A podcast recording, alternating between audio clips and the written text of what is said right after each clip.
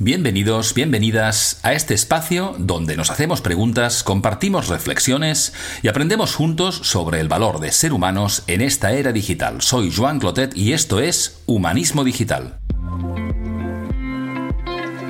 Pensemos por qué una determinada oferta digital nos atrae o nos interesa. Pensemos también como las decisiones importantes que hay detrás. Cuando, si es un intercambio, qué tipo de intercambio es. Y hay que ser consciente de eso. Eh, si no lo somos, estamos vendidos. Nunca dudes que un pequeño grupo de ciudadanos pensantes y comprometidos pueden cambiar el mundo. De hecho, son los únicos que lo han logrado. Esta frase de la antropóloga y poeta Margaret Mead, con la perspectiva histórica que le aportaba su formación y su trabajo, nos empodera con dos adjetivos que resuenan en mi invitado de hoy una mente inquieta, pensante y comprometida que nos invita a la reflexión y a la acción. Ricard Ruiz de Querol era un niño brillante en sus estudios que ha tenido una larga vida profesional vinculada al conocimiento, la tecnología y el cambio. Le conocí hace unos años y le tengo presente a diario por su mirada sanamente crítica hacia la vida en digital. Ricard es para mí un activista que nos estimula a hacernos buenas preguntas para entender más allá de lo evidente y superficial tras las pantallas. ¿Qué contratos firmamos? ¿A quién regalamos nuestra atención? ¿Cómo cambian nuestros hábitos y formas de pensar y actuar? Y lo más importante, ¿qué tipo de futuros digitales podemos y queremos crear, inspirados por utopías sensatas? Escuchar y seguir a Ricard ayuda a mantenernos despiertos. Os dejo ya con nuestra conversación de hoy.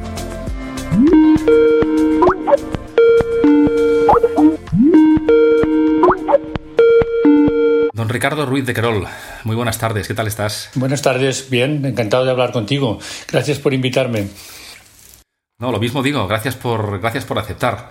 la verdad es que nos conocemos de hace unos pocos años, ah, en, presencial, por decirlo así, pero, pero vaya, te sigo en redes desde hace mucho tiempo y, bueno, en este espacio, en este podcast al que te quiero agradecer que, aceptes pues, conversar por un rato aquí con un micrófono delante, me pareció muy interesante saber más de ti, ¿no? Así que nos conocemos, digamos, hace unos años, en, como digo yo, en, 3D, pero vaya, que la relación o te tengo en mente mucho más presente también por lo digital, que es algo de lo que hablaremos hoy, ¿no? Me gustan mucho tus contenidos, tu, tu invitación siempre al espíritu crítico y ayudar a pensar, que, que, es algo que creo que es muy, muy útil. Y, nada, la, idea es pues que hacerte algunas preguntas sobre, sobre especialmente sobre, sobre un libro que has escrito, porque intentando saber un poco más de ti, pues supe de este libro em, y, me lo he leído, me ha encantado y quiero hacerte algunas preguntas alrededor de ello. Pero antes de eso, eh, pues arranco como arranco siempre en este podcast, es preguntándote quién eres, Ricard, a qué te dedicas ahora y qué te ha traído hasta este momento de tu vida. Pues me, resulta difícil contestar quién soy porque he tenido la fortuna de pasar más de una vida y, y cada vida, si, generalmente contestamos eh, quién eres diciendo soy un ejecutivo de Telefónica que he sido o un científico que he sido. Ya, ya ahora estoy jubilado oficialmente y soy un espíritu inquieto. No, siempre tengo algo en la cabeza, me encanta aprender y me encanta pensar. Y por eso supongo que soy una persona que piensa y que aprende y que luego tengo unas aficiones a veces poco comunes. Aprendo a tocar el clarinete desde hace mucho tiempo. Eh, mi esposa y yo bailamos. En fin, eh, no sé, soy una persona. Yo me considero una persona normal, pero no sabría cómo encasillarme. la segunda parte de la pregunta eh, como tengo unos cuantos años, he tenido, como digo, la suerte de haber vivido más de una vida. Me, formé como físico y entonces eh, tuve la fortuna de sacar una beca y estudiar en MIT y entonces supongo que tenía una mentalidad eh, de un joven científico. con, si me hubieran preguntado en esa época, pues hubiera dicho que mi ambición era ser premio Nobel que es lo que alguien con veinte y pocos años dedicado a la física quiere ser. Eh, dejé la física luego por motivos que no son del caso y eh, había aprendido mucho sobre ordenadores eh, como físico matemático porque los ordenadores nos ayudan y pasé a ser poco a poco consultor y ejecutivo casi siempre en el sector de las tecnologías. salí de Telefónica en una de estas maniobras de expulsión de personal que la compañía ha hecho varias veces y me marcó mucho entonces el conocer una escuela de emprendedores alternativa que se llama Chaos Pilot, una escuela danesa, muy chiquitina. Eh, me, había interesado saber por qué Dinamarca es un país que funciona, por qué un país como Dinamarca eh, funciona bien en los rankings de, de la información y de tecnología, y en cambio eh, en Cataluña estábamos desorientados en ese momento, o sea que decidí investigar Dinamarca. Investigando Dinamarca encontré Chaos Pilot. O sea que cogí un avión y me fui a verlos.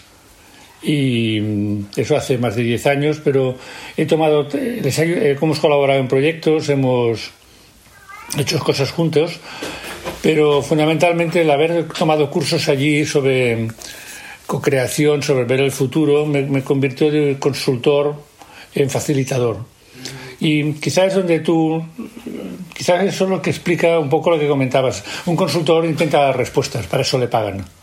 Un facilitador hace preguntas o se plantea que la gente eh, con la que trabaja haga preguntas. Y supongo que me ha quedado un poco esto, no tendo a opinar sobre cosas, pero me gusta mucho dejar abiertas, hacer preguntas y cuando en mi libro que, que comentabas contiene muchas preguntas también, algunas que sé contestar y otras que no. Eso me gusta mucho la manera en que te, la manera en que te presentas. Somos muchas cosas y, podríamos hablar de muchos temas, conociéndote un poco. pero quiero preguntarte cosas de ese libro que has mencionado, ¿no? Y este libro que se llama No es inevitable. Y fíjate, me gustaría, me gustaría, bueno, es un libro que me ha gustado muchísimo, que es difícil de catalogar porque el título es No es inevitable, un alegato por futuros digitales alternativos, publicado por Alternativas Económicas. Y, me ha gustado, fíjate, en la contraportada, para las personas que nos escuchan, pues dice algo como esto, ¿no? Es decir, eh, la dirección que siga la nueva... Eh, la dirección que siga la nueva ola tecnológica, orquestada por empresas e instituciones que la orientan en función de intereses no siempre coincidentes con el interés general, no está escrita. Cambiarla requiere una conciencia individual reforzada que conduzca a la acción colectiva, pero el futuro que se nos presenta no es inevitable. Y yo quería preguntarte, pues este libro, ¿de qué trata y para qué lo escribiste? Hay, hay, hay un porqué y un para qué. Eh, que no es lo mismo. Déjame, permíteme un segundo hablar del porqué. El porqué es porque eh, me irrita, me, sigue irritando, pero me irritaba particularmente la, la arrogancia, yo creo, o la inconsciencia, vete a saber, de quienes se piensan que el futuro de la tecnología está determinado y lo dan por determinado. Gente que, por ejemplo, estos días dice, en el, en el año lo que sea, nos vamos a pasar cuatro horas al día en el metaverso. ¿Y, qué saben? ¿Eh? Eh, primero, si habrá el metaverso o no, pero después, eh, yo no pienso pasarme cuatro horas allí. En este momento no entra dentro de mi, mi cabeza que lo hiciera. Entonces, estos que lo dan por todo como por seguro, sin muchas veces explicar en qué se basan sus pronósticos, me irritan. Me irrita también la gente que habla como que, justo lo contrario del título, que la tecnología tiene su propia lógica y eso es inevitable. Por ejemplo, eh, cuando dicen el, el metaverso sería la continuación lógica de Internet lógica o natural algunos. Algunos peor, no dicen lógica, sino natural. Bueno, lógica desde qué punto de vista? ¿Desde qué lógica? Además de una lógica. Natural, muchísimo menos porque la, evolución de la tecnología no es natural, la evolución de la, tecnología es siempre artificial. Toda la tecnología es una creación humana, depende, todo lo digital es una creación humana, depende de gente, empresas, organizaciones, lo que sea, que deciden hacer las cosas de una determinada manera, pudiendo hacerlas de otra. Entonces, ese determinismo, que los sociólogos lo, lo conocen como el determinismo tecnológico, me irrita. Y el libro, en parte, está escrito eh, el título no es mío, el título es una propuesta de Ariana Trillas, la editora del libro, pero que como periodista hace mejores titulares que yo. Eh, pero era una, un punto, una motivación para escribir sobre ello. ¿eh? ¿Para qué? Voy a hacer un triple salto mortal, pero lo que era una intuición al empezar el libro, pero al escribirlo, el proceso de pensar sobre él me llevó es que el modo en que evoluciona la tecnología digital está siendo un asalto a la, a la naturaleza humana en un cierto sentido. la historia del capitalismo hay gente que la explica y hay un libro muy interesante de, de Carl Polanyi, La Gran Transformación, que explica el principio del capitalismo industrial a principios del siglo XX. Eh, el capitalismo se basó en considerar como bienes de mercado tres bienes falsos, que son la naturaleza, el trabajo y el dinero. El trabajo es un bien falso porque eh, la explicación más divertida, digamos, o, atrevida que he explicado, nadie tiene hijos para ponerlos en el mercado, excepto quizá en algunos barrios de Barcelona, pero en general no. Y la naturaleza no, está, no se creó para que fuera objeto de mercado. Convertir la naturaleza en objeto de mercado nos ha llevado a la crisis eh, energética y climática que tenemos. ahora, cuando se habla de economía de la atención, quiere decir que se acepta que la atención sea un bien de mercado. Y explotar la atención como bien de mercado eh, se presta al mismo desastre que, al que se ha prestado trazar a la naturaleza como un bien de mercado. La, atención no es infinita, nuestra capacidad de atención es finita. Entonces, toda la que entregamos a otro es una libertad de dirigir la atención hacia donde nosotros queremos. Entonces, la economía de la atención, la gente que intenta capturar nuestra atención, lo que, eh, lo que intenta es llevarnos hacia donde les parece que nos quiere llevar, porque la atención es la fuente o el vehículo a través del cual aprendemos lo que podemos pensar, captamos lo que podemos sentir, eh, vemos lo que podríamos hacer. Si, si, nos roban la atención, no somos nosotros. Entonces, la captura de la atención y convertirla en un bien de mercado es, éticamente eh, muy, cuestionable, pero nos puede conseguir ahora una emergencia que, nos, que, ya en algunos aspectos se ve que la gente piensa menos, eh, siente de manera más polarizada, con menos matices, actúa eh, de modo más irreflexivo. Eso en las redes se ve, cada día no hace falta que hagamos propaganda. Y cuando acababa el libro estaba pensando para quién lo escribo. Creo que para todo el mundo que quiera pensar sobre la tecnología, porque se da por sentado que para pensar sobre la tecnología hay que ser tecnólogo. Y es un libro que de tecnología tiene muy poco. De pensamiento sobre la tecnología intenta tener, pero sobre tecnología en sí hay muy poco. Se puede leer sin entender nada de tecnología. Espero que eso sea tu inversión también. Me gustaría que fuera un libro para, aparte para las personas que quieren pensar, para formadores o para políticos. Para políticos porque los políticos tienen, algunos políticos, tienen una tendencia, yo creo que demasiado visceral, a apuntarse a lo último de tecnología. Por ejemplo, hemos de tener un metaverso catalán, pues no sé. ¿eh? Para empezar tenemos que tener un metaverso, pero eh, echando la vista atrás, en los 90 pues se daba por sentado que íbamos a tener hacia una sociedad de la información y el conocimiento. Yo hasta tengo un doctorado en eso. ¿eh? Y más bien, eh, Daniel Lineardi ha escrito con, con, mucha agudeza sobre la sociedad del desconocimiento y tenemos una sociedad de desinformación bastante notoria.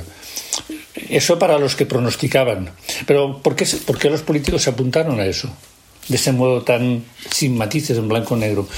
Y luego los educadores porque me preocupa también, aunque sea a lo mejor a riesgo de exagerar, pero la salud anímica de mis nietos. Eh, los que tenemos una cierta edad, yo tengo más años que tú, me parece, pero aún recordamos cómo se podía vivir sin móvil o sin internet eh, y eh, con menos tecnología los, los peques no tienen esa memoria. Y se entregan, como además son pequeños, se entregan totalmente a lo que hacen y están indefensos, más aún si los padres no les defienden, están indefensos frente a los asaltos a la atención, frente a los asaltos al sentimiento, frente a los asaltos a la voluntad. Eh, mis nietos tienen 8 y 5 años ahora mismo, ¿eh? Eh, y 3 años. Pero ¿qué pasará cuando tengan 15 o 16? Pues, ¿serán capaces de pensar de modo independiente? ¿O qué les, o qué les ayudaría a pensar de modo independiente? Etcétera.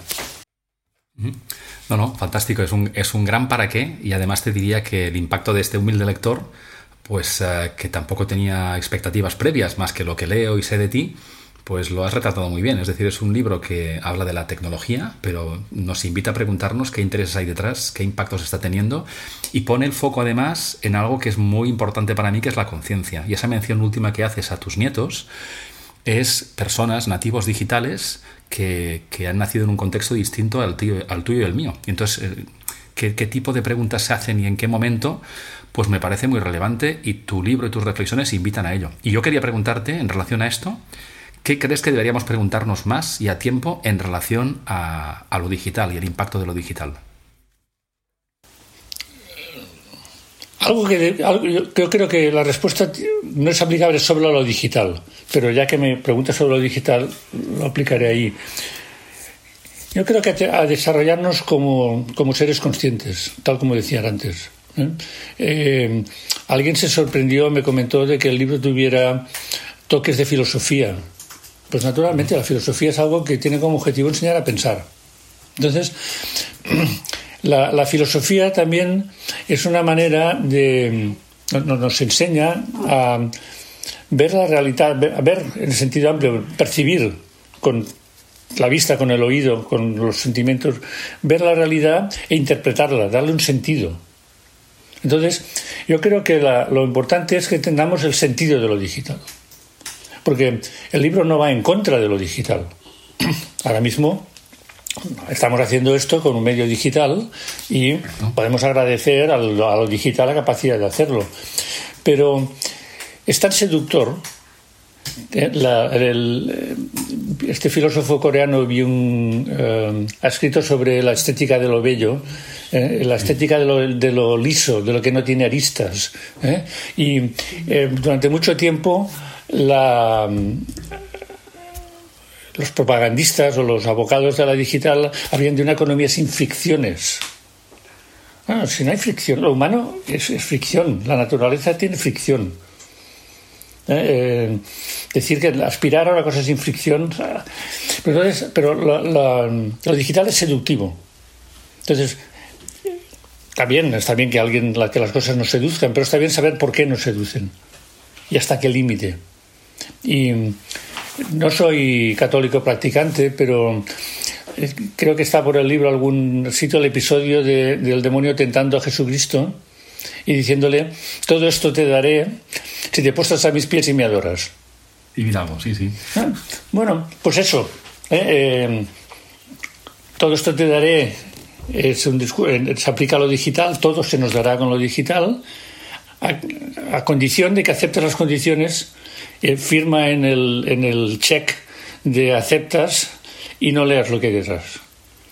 Y cuando hemos descubierto lo que hay detrás, que hemos tardado tiempo en verlo, nos damos cuenta que quizá no teníamos que haberlo aceptado. Y esto, y esto Ricard, fíjate, al hilo de lo que explicas, ¿no? Es decir, ahora que somos un poco más conscientes de las consecuencias, de que, de que aquello aparentemente gratis, nada es gratis, y, el, y, la intención que está detrás, pues no siempre es inocente, ¿Quién debería poner límites al poder de la tecnología? Y, por otra parte también, ¿qué está en manos de cada uno de nosotros a, hacer al respecto? Eh, la, segunda pregunta es más fácil que la primera. Eh, eh, ¿qué, podemos hacer contra la invasión de la comida basura? ¿Qué existe? Pues tener conciencia de qué comemos y para qué y cómo comemos, cómo nos alimentamos. y eh, ¿qué, podemos hacer delante de una fuente de donuts eh, que nos pongan delante? Pues resistir la tentación de comerlos. Eh, resistir o, comer un trozo, pero no, no darnos la fuente. ¿Qué podemos hacer contra la atracción de las bolsas de patatas fritas que tenemos en el armario de casa? Pues no tenerlas. Que es lo que algunos que podemos tener comportamientos compulsivos, eh, somos, todos tenemos una cierta tentación de vez en cuando, pues si me, las patatas fritas me tiendan demasiado, pues no tengo patatas. No, no, las, compro, sí, sí. La mejor manera de, evitar el problema es, no eh, tenerlo. Entonces, eh, en el libro hablo de, la, de una resistencia íntima en la línea de, de, lo que José María Esquirol escribe en su libro que se llama Resistencia íntima. ¿eh? Allí habla, por ejemplo, de resistir la tiranía de la actualidad. Es muy fácil, supongo que a ti te pasará, por, como, por lo poco que te conozco, como me ha pasado, me pasa a mí o me ha pasado mucho más, recibir un montón de, de información, boletines, eh, un montón de cosas interesantes que archivas por si acaso que tienes que leer, hasta que te das cuenta que te lleva demasiado tiempo. Te lleva demasiado tiempo archivarlo, ya no leerlo. ¿eh? La carpeta de cosas por leer puede ser tan grande que en otro, si fuera de papel, son papeles que imprimiéramos, nos dirían que tenemos un, cierto síntoma de diógenes o una cosa de estas, un, desorden psicológico de algún tipo. Bueno, pues si somos conscientes de esos abusos en la vida, eh, digamos, real, en la vida analógica, no digital, ¿por qué no con respecto a lo digital? Seleccionemos qué leemos, seleccionamos cuánto tiempo pasamos delante de las cosas, seleccionemos, pensemos por qué una determinada oferta digital nos atrae o nos interesa. Pensemos también, como las decisiones importantes, qué hay detrás. Cuando, si es un intercambio, qué tipo de intercambio es. Y hay que ser consciente de eso. Eh, si no lo somos, estamos vendidos. ¿Eh? Porque... Y, además, Ricardo, fíjate que una persona que, que hace unos 15 años entra, por ejemplo, en redes sociales, con la novedad, la curiosidad, conectar con otras personas, deberá tener un cierto nivel de reflexión o de oportunidad o de riesgo al respecto. Alguien que lo hace entonces y lo hace ahora, a lo mejor ya no está en redes sociales, porque ve toda esta parte más perversa o lo que tú apuntabas, es decir, ¿qué recibo a cambio de dedicar parte de mi vida, que solo tengo una y no vuelve, a, en invertir tiempo, contenidos, en algo que no tiene un retorno directo o aparente, ¿no? Entonces, hay, como un diferente nivel de conciencia en función de nuestra, de nuestra experiencia, de las preguntas que nos hacemos, de, de, bueno, de ser consciente a tiempo, ¿no? Y de, y de conocer también historias de otras personas. Idealmente, pues ver, pues estar atento a, a la parte menos presentable. Hacías la mención a este cierto síndrome de Diógenes, que esto, claro, esto es invisible. Esto, eh, una persona va con el móvil y no sabes qué está consumiendo, qué estamos consumiendo, que estamos todos en ello, ¿no? Es incluso presentable, ¿no? Una persona que está muy activa y a lo mejor no lo es en absoluto, ¿no? Y es el último en darse cuenta, lo último en darse cuenta, ¿no? Entonces, para mí ese es un, es un punto muy relevante, ¿no? Es decir, lo que decías tú, no aplica solo lo digital y es darnos cuenta a tiempo de, cuál es nuestra propia mm, mirada, actitud, comportamiento y si eso es positivo o no lo es, porque incluso positivamos cosas que, igual ya no lo son, aunque sean comunes. ¿no?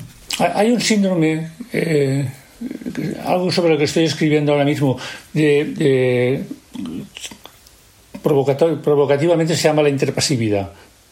O sea, los medios interactivos, eh, como los medios digitales interactivos, tienen el riesgo, no la, la necesidad, ¿eh? de convertirnos en interpasivos en el sentido de que cedemos a, la tecnología y no, no, hacemos nada a la tecnología, lo cedemos en el fondo a quienes están detrás de la tecnología. La tecnología no le cedemos nada. Personificar la tecnología es otro error, un abuso de lenguaje y de pensamiento muy nocivo. Pero eh, empezamos diciendo no, no hace falta que sepa sumar o multiplicar por dos porque me lo hace la calculadora. No hace falta que mire el camino mientras voy conduciendo, mientras voy caminando, porque ya me guía Google Maps. Pero entonces la gente que, por ejemplo, está en un vagón de metro que ves a todo el mundo eh, consultando el móvil,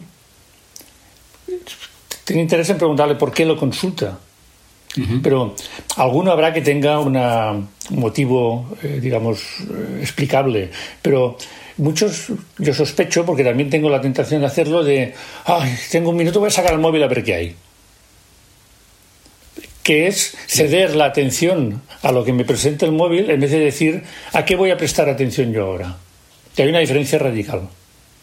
Y, respecto a esto, Ricard, si me permites, hay una. Las, las, redes sociales en particular han ido incorporando ciertas medidas de límites de tiempo diario que tú decides, porque esa pulsión inicial a irse hacia el móvil como centro de referencia con lo que me encuentre allí, con la excusa de un WhatsApp o lo que sea, luego se convierte en cuatro o cinco horas al día dedicadas a una red social e incluso cuando puede ser consciente, porque eso ya se mide desde hace tiempo, pues igual no le damos la importancia que tiene o estamos ya vendiendo eso de una manera como muy normalizada, ¿no? Y no sé, ah, da que pensar, ¿no? Da que pensar. Y seguramente eso que planteas tú, si hiciéramos una encuesta a personas en el metro, decir, oye, en este momento, ¿qué consultas en tu móvil? Y si tiene sentido para ti o no, es decir, desde tu punto de vista además muy respetuoso, ¿no? pues encontraríamos de todo y seguramente pues las pantallas nos roban muchas miradas y muchas conversaciones persona a persona. Ah, que creo que antes lo apuntabas, ¿no? Es decir, la tecnología detrás lo que hay es personas que la construyen, que la, que la venden, que la utilizamos, pero al final son personas a un y otro lado de la pantalla, ¿no? Y siempre hay que ir a pensar que esas personas o esas organizaciones pues con qué intención. déjame que vuelva a insistir con la pregunta que me decías, has, respondido a la parte, digamos, más menos difícil, ¿no? Pero la otra es quién pone límites a esto. Es decir, quién controla, quién pone límites a estas grandes tecnológicas o a cualquier organización que utiliza la tecnología o los datos que generan con intención perversa. O a lo mejor con buenas intenciones que se descontrolan. O sea, no siempre, no hemos de ver conspiraciones en la tecnología. Déjame hacer un inciso y voy a la pregunta. Eh, Tim Berners-Lee inventó la W y la regaló al mundo. Y eso, el, invento y la manera como lo lanzó al mundo, ha permitido, permitió, por ejemplo, la desinformación, el abuso de eh, la infoxicación, el abuso de información, las mentiras falsas, etcétera. Eh, ¿Tenía esa intención? Yo creo que no. Simplemente la inteligencia técnica que tiene, y que seguro que la tiene, en ese momento no tenía un paralelo en lo que podríamos llamar su inteligencia social. Eh, seguramente fue inocente. Y hay un dicho inglés que se traduce al castellano también, pero que el camino al infierno está empedrado de buenas intenciones de buenas intenciones y de la omisión de mirar más allá. Entonces, me quedo en el refranero. ¿Por qué el camino al infierno está empedrado de buenas intenciones? Por no mirar un poco más allá. ¿eh? Porque el mal existe. ¿eh? Y si creamos una herramienta para que todo el mundo pueda usar esa tecnología para decir lo que quiera, cuando quiera y donde quiera, habrá gente que lo hará para bien y otros que lo harán para mal. Y si eso no se ve, es que no estás mirando el mundo bien. Y si no haces nada al respecto, estás en algún sentido siendo inconsciente o irresponsable. Entonces, con respecto a la pregunta, hay, yo simplificando, pero yo veo solamente tres niveles. Uno, el de la resistencia íntima que ya hemos hablado. En el otro extremo, eh, la ley y la gobernanza de los estados y las administraciones.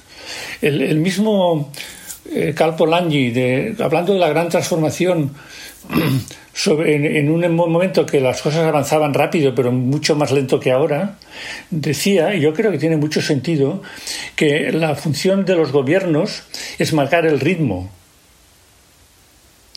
Eh, cuando ahora parece que la función de los gobiernos es acomodarse al ritmo que marcan otros.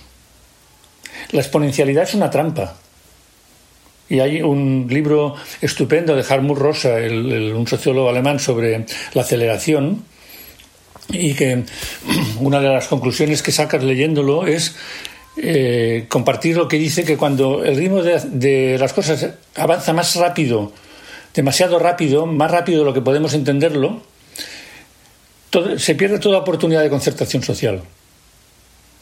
La exponencialidad es una trampa.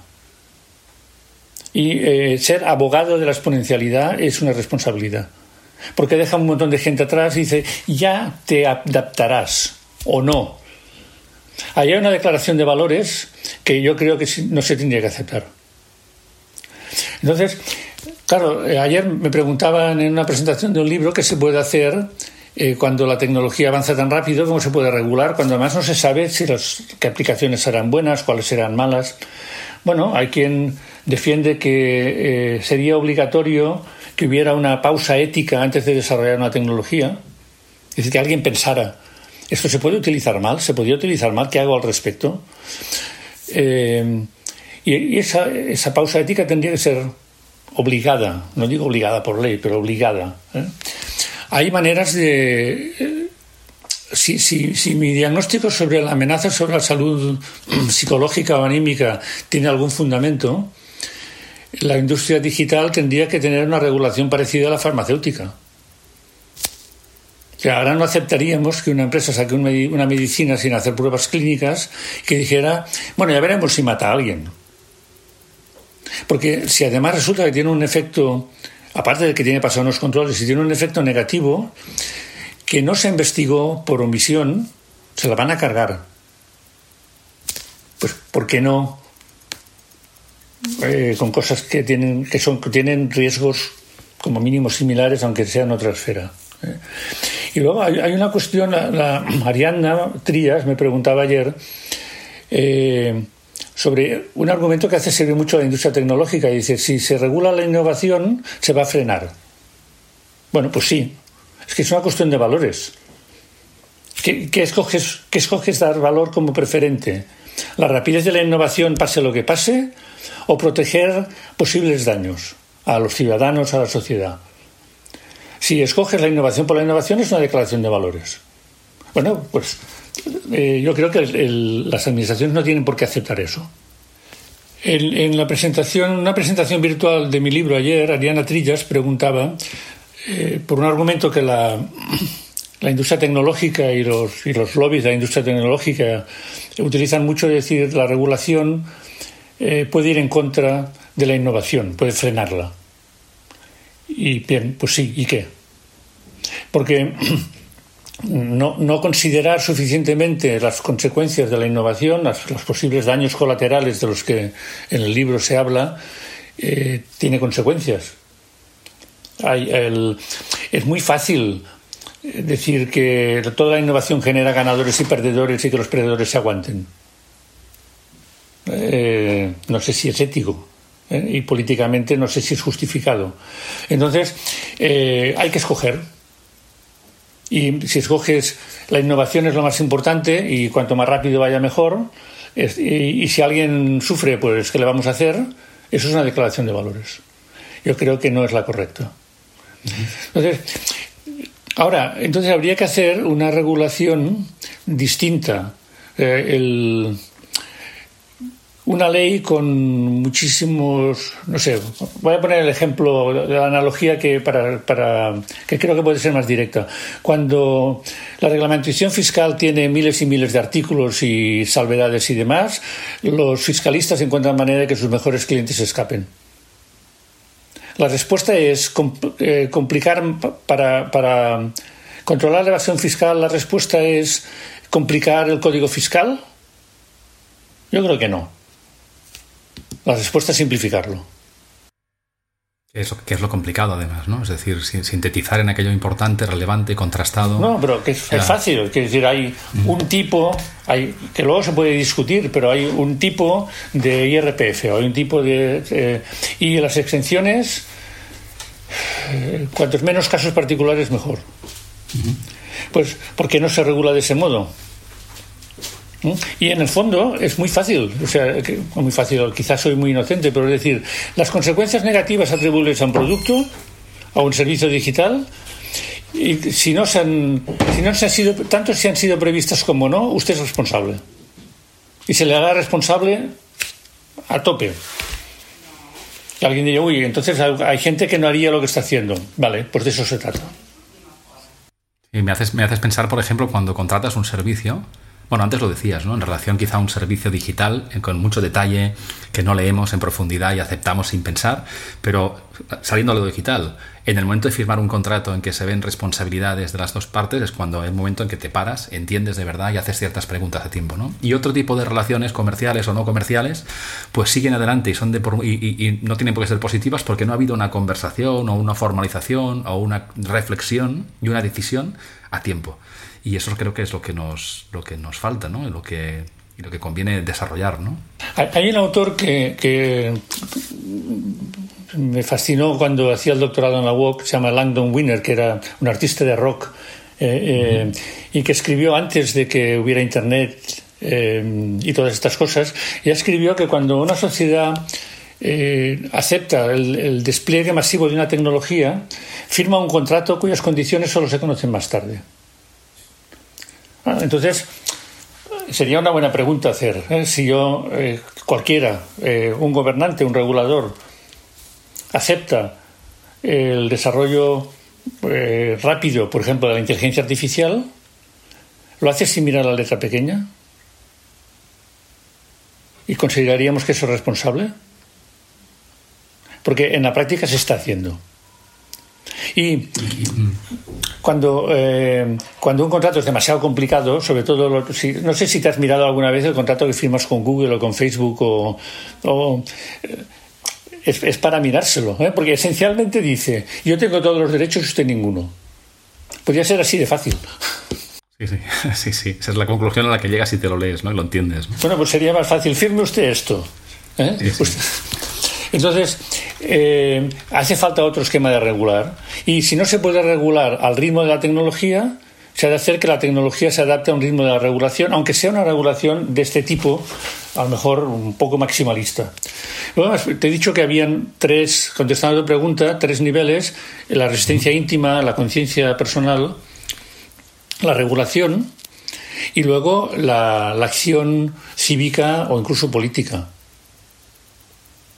Eh, claro, es muy curioso, el, debes conocer el, el Edelman Trust Barometer, el, la confianza. De la confianza. Y una de las conclusiones de los últimos de las últimas ediciones es que si miran la efectividad y la ética de las cuatro, cuatro instituciones básicas que incluyen los medios, las, las, las ONG, los gobiernos y las empresas, ninguna cumple los mínimos que se aceptables de ética y de eficiencia.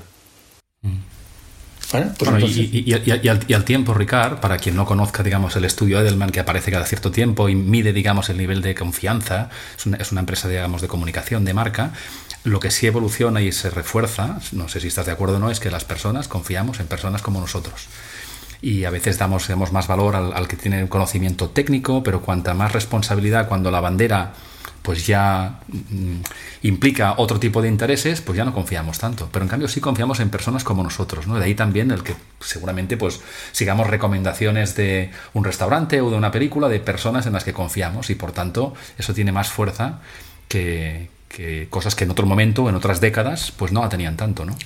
Y en este momento lo que sí es un, dato objetivo es que la confianza en las instituciones, incluso en la democracia, está, no está en su mejor momento no voy a ser tremendista, pero no está en su mejor momento y hay huecos que se aprovechan para colarse.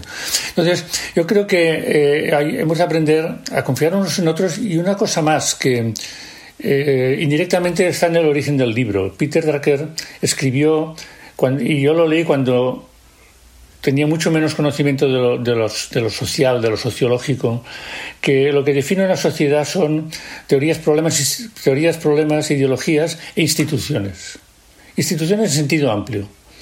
Entonces, creo que no solo hemos de aprender a confiar en personas como nosotros, eh, sino aprender a hacer organizaciones de personas como nosotros. Y de eso sabemos menos.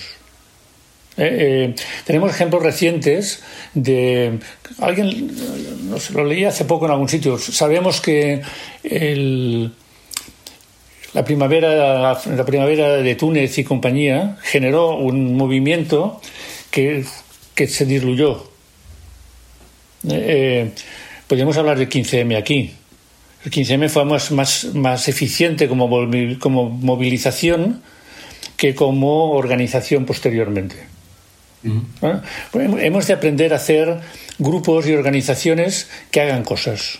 ¿eh? Y de hecho, esto es una de las cosas que, me dejó en la, en la, mente el pasar por Chaos Pilot creo que es muy difícil que gente como nosotros pueda cambiar el mundo en abstracto, ¿eh? suponiendo que haya un solo mundo que cambiar. ¿eh? Pero sí que podemos hacer más de lo que hacemos en general para cambiar el mundo a nuestro alrededor, nuestro pequeño mundo. ¿eh?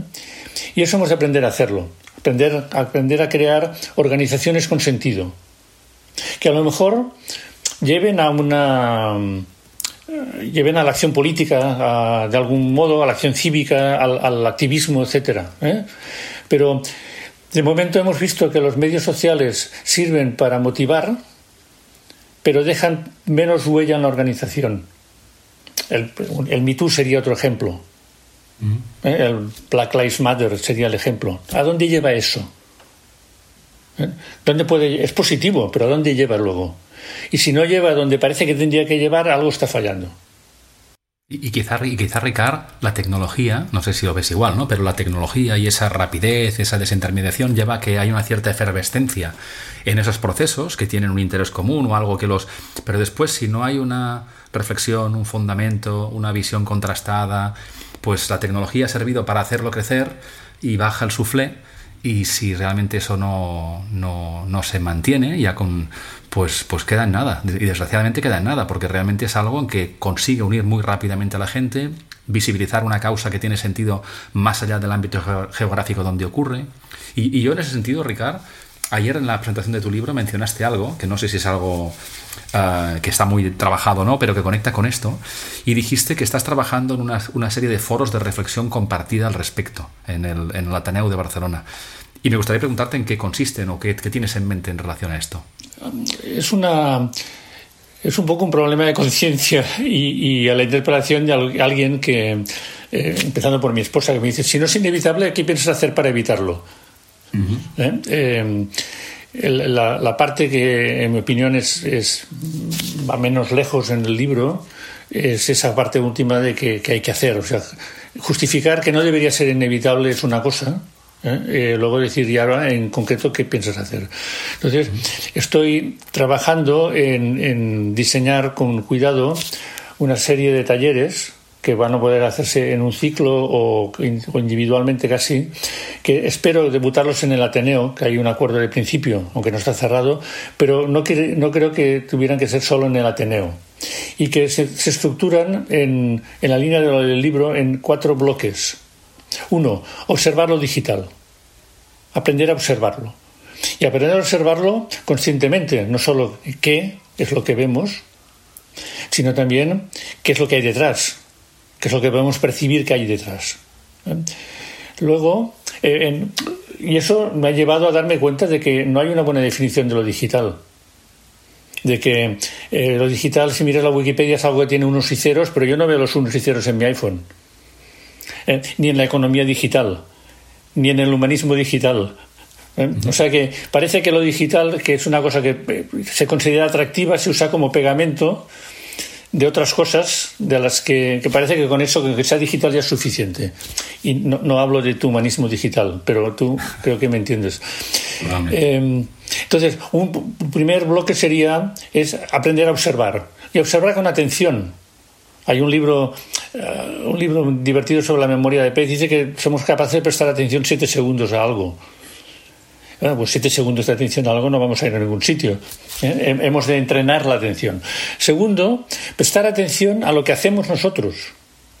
Por ejemplo, si nos encontramos que nos hemos enganchado en un diálogo estúpido en Twitter, ¿por qué, ¿por qué nos hemos enganchado? ¿No? Porque había ahí un estúpido. Sí, seguramente. ¿eh? Es que es indignante lo que está diciendo. Sí, pero ¿por qué me he indignado? ¿Qué sentido tiene esa indignación? ¿Qué es lo mejor que podía haber hecho? Etcétera. ¿eh? también para lo positivo, pero Tercer punto, yo creo que tenemos un hueco, nos faltan utopías, nos faltan utopías sensatas. no, no, no, incluso la propaganda del metaverso, que es algo en lo que no creo nada, eh, simplemente no, tiene contenido. Eh, es decir, los medios están claros, los fines en absoluto. Entonces, eh, Manuel Castells, que fue mi director de tesis, escribió y no publicitó mucho, pero lo escribió en, una publicación seria de sociología, que eh, deberíamos, hablar deberíamos dejar de hablar de la sociedad de la información porque es un concepto inespecífico y engañoso. La sociedad digital es igualmente inespecífico, igualmente engañoso. No, no, tendríamos que hablar de sociedad digital. Tendríamos que ver si queremos una sociedad digital capitalista o capitalismo o igualitaria o no. ¿Con qué atributos? decir que es digital es una manera de evadir, o puede ser una manera de evadir hablar de lo, de lo que realmente es, De la misma manera que decir que, queremos ser humanistas digitales puede ser una manera de evadir la cuestión de qué significa ser humanista, etcétera. ¿eh? Entonces necesitamos pues, poder crear relatos del futuro digital que queremos.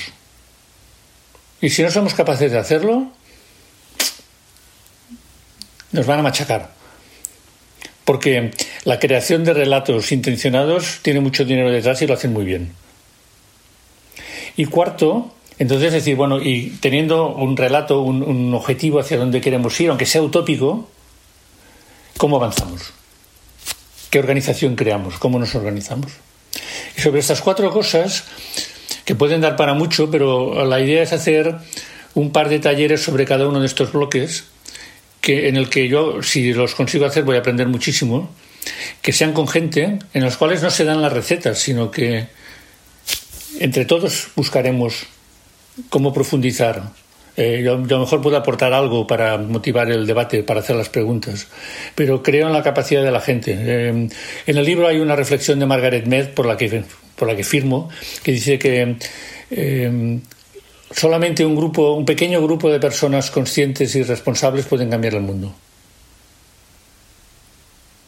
Totalmente de acuerdo. Pues eso. Totalmente de acuerdo, Ricardo. Y además, fíjate, conectando con lo que decías de humanismo digital, el, nombre del podcast y, de la manera, digamos, en que nos presentamos al mundo tiene que ver con el valor de ser humanos en una era que cada vez es más digital, pero pone el foco en la persona, en la capacidad de pensar, de reflexionar con personas a veces distintas a ti. Y creo que esta conversación ha sido un buen aperitivo y tu, y tu libro un buen primer plato de esos proyectos que tienes en mente. Te preguntaría más cosas, Ricardo, pero por temas de tiempo lo tendremos que dejar por hoy, pero sí que quiero preguntarte que las personas que te descubran hoy, además de las referencias a, tu libro, por supuesto, y a los libros que has mencionado que pondré en las notas del podcast, ¿a dónde les dirigimos? Si quieren saber más de, más de Ricard Ruiz de Querol, ¿dónde van? Que me busquen en LinkedIn. Y además he, comprobado, como me has preguntado antes, he comprobado que creo que en mi perfil está mi teléfono, está mi correo electrónico y, y en LinkedIn es la única red social en la que participo. Cada día intento hacer un comentario sobre algo que me ha preocupado, que he leído. Eh, los que me quieran conocer me pueden seguir allí, me conocerán para si les gusta o no, y si me quieren contactar allí, allí tienen cómo. Fantástico, Ricardo. Yo te conocí hace un tiempo, como te decía, en, cara a cara pero te he tenido siempre muy presente siguiendo esos contenidos en LinkedIn que siempre me hacen pensar. Tu libro es una, muy buena reflexión al respecto para, ampliar conciencia. Y nada más, agradecerte esta conversación, he aprendido y disfrutado y, nada, mucha energía para esos proyectos a los que estaremos muy, muy atentos. Pero, pero nada, de entrada, gracias por esta conversación hoy y, nada, seguimos, seguimos en contacto. Gracias, que siga esa, esa jubilación activa, ¿eh? que siga igual de activa. ¿eh? Gracias a ti por invitarme y cuando quieras. Fantástico, Ricardo. Pues nada, un abrazo y hasta pronto. Muchas gracias un día más por escucharnos y regalarnos tu atención. Espero que esta conversación te haya resultado interesante. Si es así, te agradeceré como siempre que la compartas para llegar a más personas y así aumentar la conciencia colectiva. Encontrarás los enlaces a todos los libros mencionados por Ricard en las notas del capítulo y te invito a explorar y aprender siempre porque el conocimiento es el que nos hace realmente libres. Nada más por hoy. Volveremos pronto con invitados interesantes a los que me encantará conocer un poco mejor junto a vosotros y a vosotras. Hasta bien pronto.